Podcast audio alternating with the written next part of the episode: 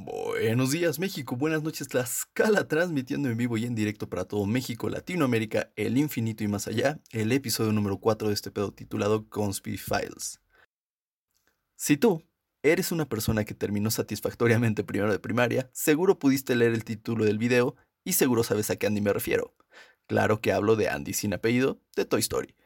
Esta serie de películas siempre ha dado tela de dónde cortar para las teorías tanto como de los elementos que hay en la historia, la animación, lo que dice los personajes, como en todo lo que no aparece, como es el particular caso del tema del día de hoy. Así que saca la serpiente de tu bota y juega bonito que aquí comienza este episodio. Si eres una persona sin ningún tipo de trauma de la infancia, seguramente eres fan de esta película y habrás notado que ninguna de ellas se hace referencia, se habla o siquiera existe una foto del papá de Andy. La razón en realidad podría ser bastante sencilla, como que dejó a la familia, se divorció o no son cercanos. Incluso también hasta podemos decir que los escritores y animadores creyeron que era demasiado trabajo para agregar a un personaje que no iba a tener ninguna función en la película, pero por desgracia estamos hablando del Internet. Nada es tan simple en Internet, ventana idiota al mundo que jamás debió abrirse. A la gente le encanta buscarle patas a la víbora aún sabiendo que así no son las cosas, y la teoría nos dice que el papá en realidad está muerto. A todo esto, ¿de dónde chingado salió esta teoría? Pues, en una entrevista a un don nadie que conocía casualmente a John Raft, es decir, uno de los guionistas de la primera película, afirmó que éste le contó sobre la verdadera historia del papá de Andy. Ya sabes, estás chupando con tu compa y la nada te dice, compa, te voy a revelar el más grande secreto de Toy Story, pero no le cuentes a nadie hasta que me muera en 2005. Ya sabes, casual. La historia comienza con Andy papá siendo un niño, es decir, don Andrés el cual repentinamente contrajo polio. Sus papás, intentando que no se contagie más, signo de interrogación, deciden quemar todas las pertenencias del niño. Papá, no quemes mi certificado de primaria. No se preocupe, mijo, es muy probable que ya no lo va a ocupar. Entre las pertenencias del niño obviamente se encontraban sus juguetes, y en un acto de imprudencia por parte del niño, pero también de sus papás, porque donde chingados andaban, logra rescatar sus juguetes favoritos del fuego. Los juguetes eran Slinky, el perro resorte, el señor cara de papa y finalmente Woody. Don Andrés decide esconder los juguetes en una caja, que nuevamente pregunto qué pedo con los papás. El niño se les enferma de polio, le queman sus cosas, no se dan cuenta que el niño se expone y además dejan que tenga todos sus juguetes infectados, o sea, que, no limpiaban. En fin, de algún modo logra superar la enfermedad, crecer y hacer todas esas cosas que hacen aburridísimo vivir cuando ya escuchaste todos los episodios de Conspy Files. Desafortunadamente, vuelve a contraer esta enfermedad porque era una persona que jamás se lavaba las manos aparentemente, y debido a que Andy papá estaba imposibilitado para trabajar, deben reducir gastos, y vuelven a la casa de sus padres. Es decir, que las fotografías que se ven en la pared en realidad no son de Andy, sino de Don Andrés, lo cual medio contesta la pregunta de por qué no hay fotografías del papá.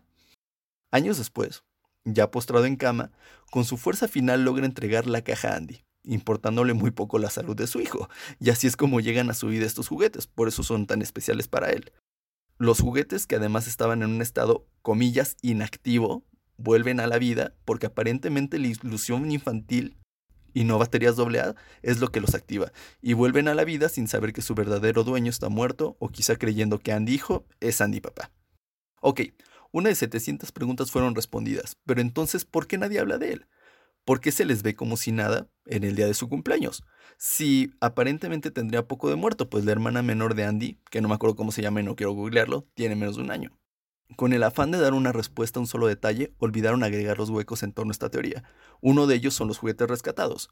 La versión cara de papa es la de los 90. No tendría sentido. Además, investigando profundamente, googleando, Andrew Stanton, guionista de la película, dijo que escuchó esta teoría y que nos pedía de la manera más atenta que no dijéramos mamadas. Como pudiste ver, caíste en mi trampa y no tiene nada de triste ni de cierta. Pero no te voy a dejar así, porque tenemos que hablar de la que pasó por la mente de todos cuando notas que nos sale don Andrés. No está muerto porque nadie habla de él. No hay fotos en ninguna de las cuatro y además durante la primera se preparan para mudarse de casa, pero en la misma ciudad. Supongo que es para que Andy pueda ir a la misma escuela de antes. Además de que es muy reciente, pues la hermana de Andy no tiene más de un año. Y es aquí donde pondré un poco de pimienta en la teoría y si no es su hermana, la custodia en básicamente todos los países beneficia a la madre sin importar el móvil del divorcio. Además, es muy rubia y Andy no. Otro elemento importante aquí es cuando llega voz, que se podría simbolizar como la llegada de lo nuevo y Woody la esencia de lo anterior. Al final logran unirse, se convierten en amigos, demás. Pero lo verdaderamente importante dentro de este simbolismo es cuando los juguetes al final de Toy Story 3 se despiden de Andy, que es decir, que vendrían tiempos nuevos. Cada uno de estos cambios sucedió en un movimiento de su vida y medio agrega sentido decirlo de esa manera. Al final, tal vez le estamos dando muchas vueltas y desarrollar un personaje animado de los 90 que no iba a tener ningún rol en la trama podía ser el principal motivo para no incluirlo, y así transferir el rol de figura paterna a Buzz y Woody.